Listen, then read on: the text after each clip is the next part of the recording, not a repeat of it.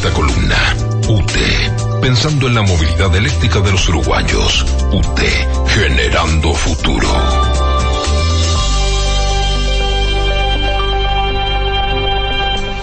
Bueno, y hablando de movilidad eléctrica, tenemos que saber que Uruguay es un país en donde el crecimiento de la movilidad eléctrica viene dándose en todos los sentidos, ¿eh? desde, bueno, como recién decíamos, hasta desde los monopatines, las bicicletas, las motos eléctricas y los vehículos. En realidad el gran salto, el que cuesta un poco más, es el de los autos eléctricos. Las bicicletas eléctricas están todavía con un precio bastante superior al de las bicicletas, pero hay bicicletas que no son asistidas de forma eléctrica que por su mm, cambio, por su cuadro, por sus neumáticos, son tan caras como una bicicleta eléctrica. Son distintas bicicletas. Unas son competitivas, son las que el que quiere pedalear y no se va a pasar nunca la bicicleta eléctrica quiere comprarse y entonces hay precio de asientos muy caros, de cuadros muy caros, de cambios muy caros. Es decir, la bicicleta, uno no se asustaría por el precio de una bicicleta eléctrica si es de los que está dispuesto a comprar una bicicleta competitiva a pedal, por ejemplo.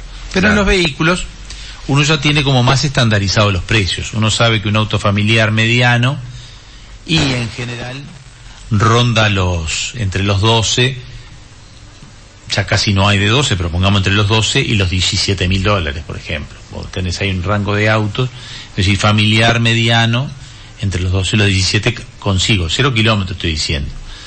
Este, y ahí, bueno, ¿qué consigo por un auto eléctrico? Y probablemente no consigas.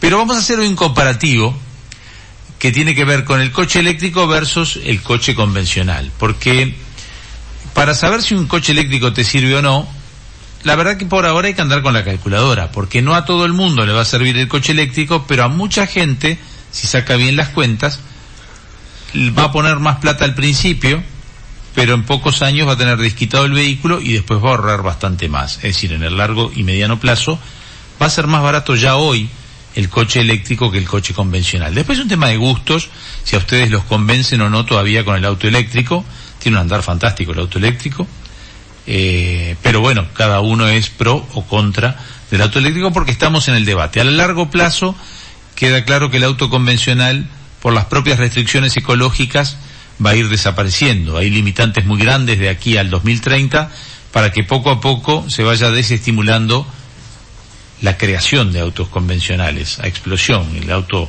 que hemos tenido hasta ahora, desde el origen del auto a combustión interna, ese va a ir desapareciendo.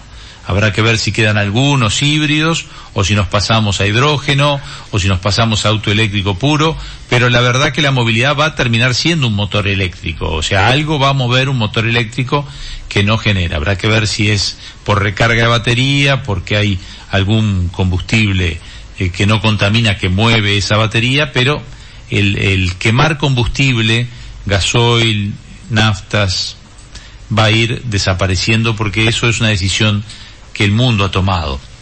Eh, hablemos del precio. ¿Cuáles son los dos este, aspectos que hoy limitan más al vehículo eléctrico? Precio y después el otro aspecto que es el de la autonomía. Los vehículos a nafta no es que tengan una autonomía, no es que uno carga el tanque de nafta y se va a recorrer 10.000 kilómetros y no carga nafta, no.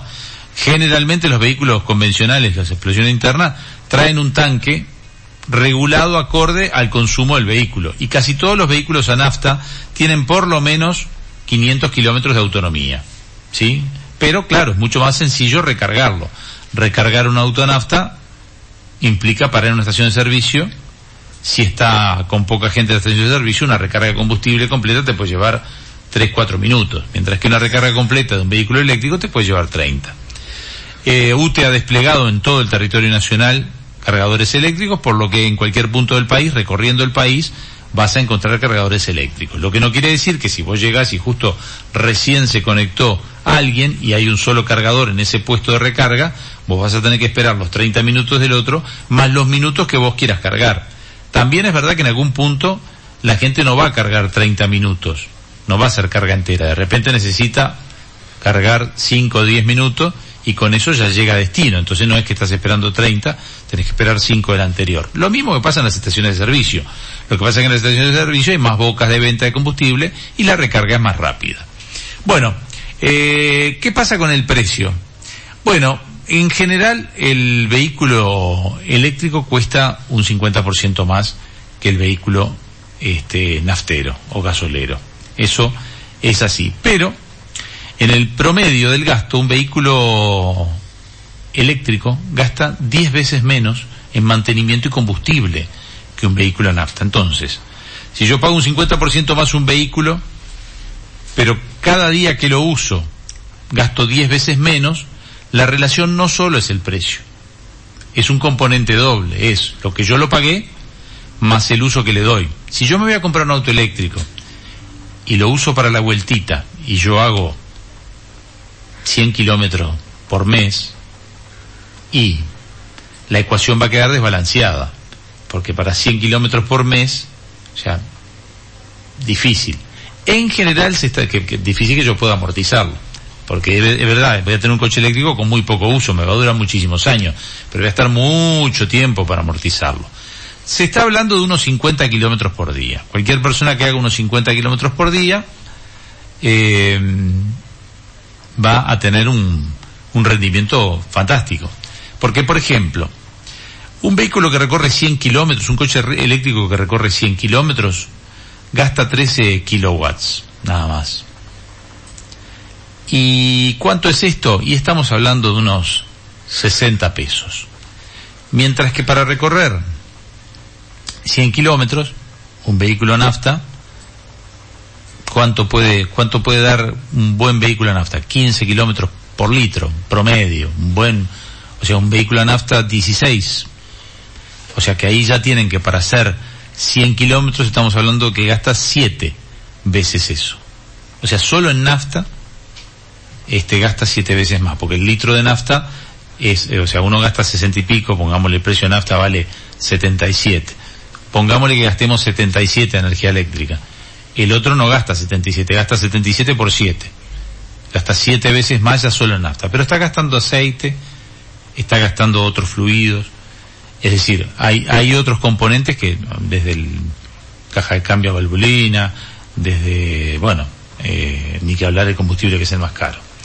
Es decir, eh, allí hay una relación en donde es netamente favorable al, al auto eléctrico. Por contrapartida, uno dice, sí, bueno, tengo que usar mucho el auto eléctrico, más de 50 kilómetros por día.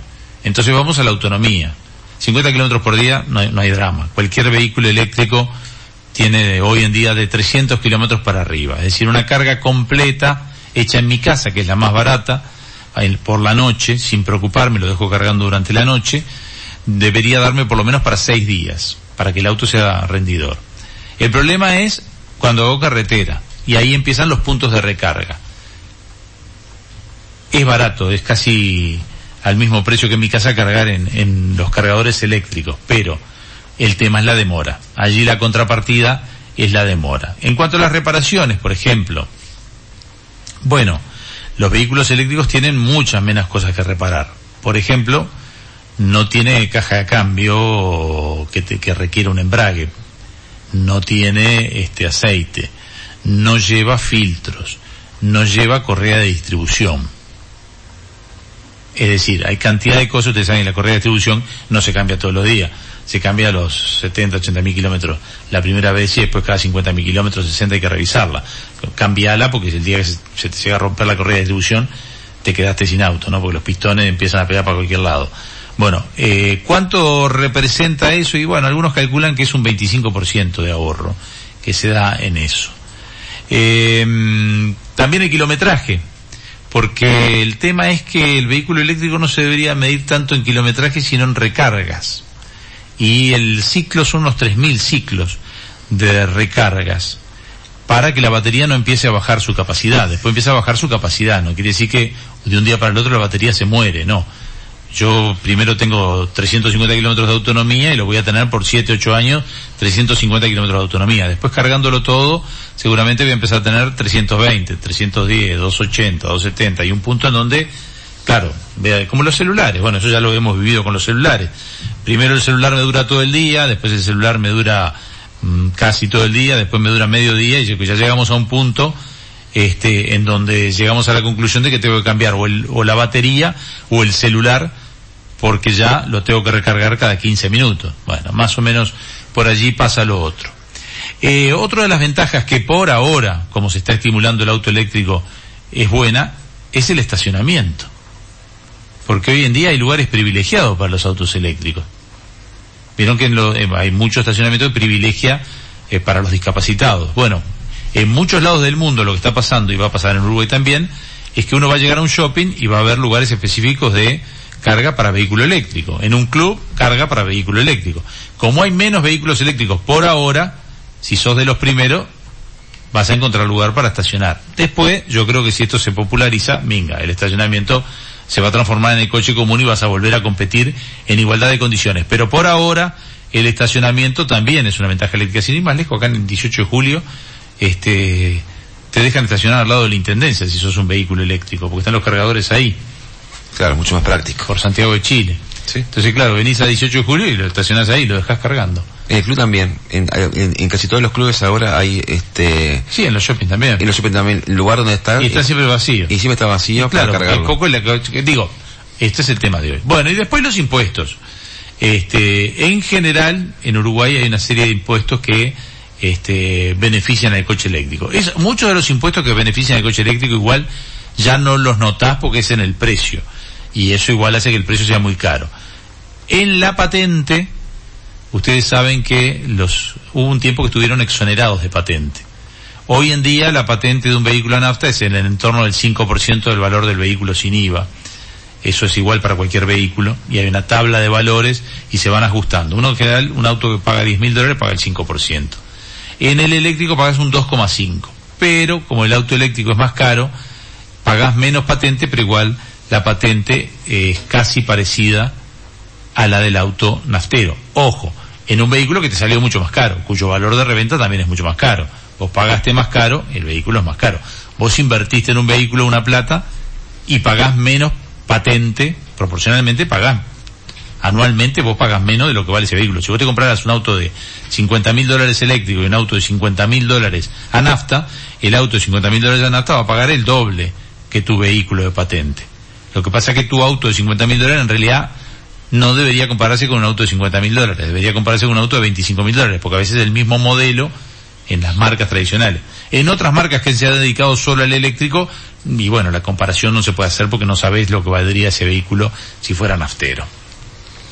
Más o menos por allí, este, este contrapunto entre el vehículo eléctrico y el vehículo naftero, para más o menos saber hacia dónde vamos. La movilidad eléctrica es una realidad que está allí a la vuelta de la esquina. ¿eh? Acá a la vuelta de la esquina está el gaucho, pero digo, este, estamos en 18 y, y el gaucho sí que está acá, acá debe estar la movilidad eléctrica. No, me refiero a que para el 2030 esto va a ir evolucionando. La venta de vehículos eléctricos va creciendo, la energización en el país y la capacidad de recarga de vehículos está creciendo continuamente por el esfuerzo de UTE, Bancos Seguros, porque hay asociaciones allí o incluso privados que están potenciando que, que carguen y porque además seguramente con ANCAP y con las estaciones o con todas las marcas de estaciones van a tener que empezar a poner cargadores eléctricos también para empezar a no perder cuota de mercado. Las estaciones de servicio hoy venden el 90% de lo que se mueve, se mueve con combustible. Todavía sigue siendo un negocio muy rentable. Pero a medida que esto vaya creciendo, La empresa CUTSA, por ejemplo, para el 2040 piensa tener prácticamente toda la empresa con, con, con electricidad, o sea, con sí, sí, eléctricos. sí, sí, por eso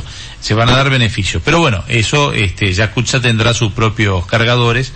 Allí no va a estar dependiendo de los sistemas de recarga externos. Pero mucha gente va a ver en los sistemas de recarga la posibilidad de algún negocio. Así que bueno, eh, por acá nuestra columna de movilidad eléctrica, hacemos una pausa y ya seguimos en Entre Líneas.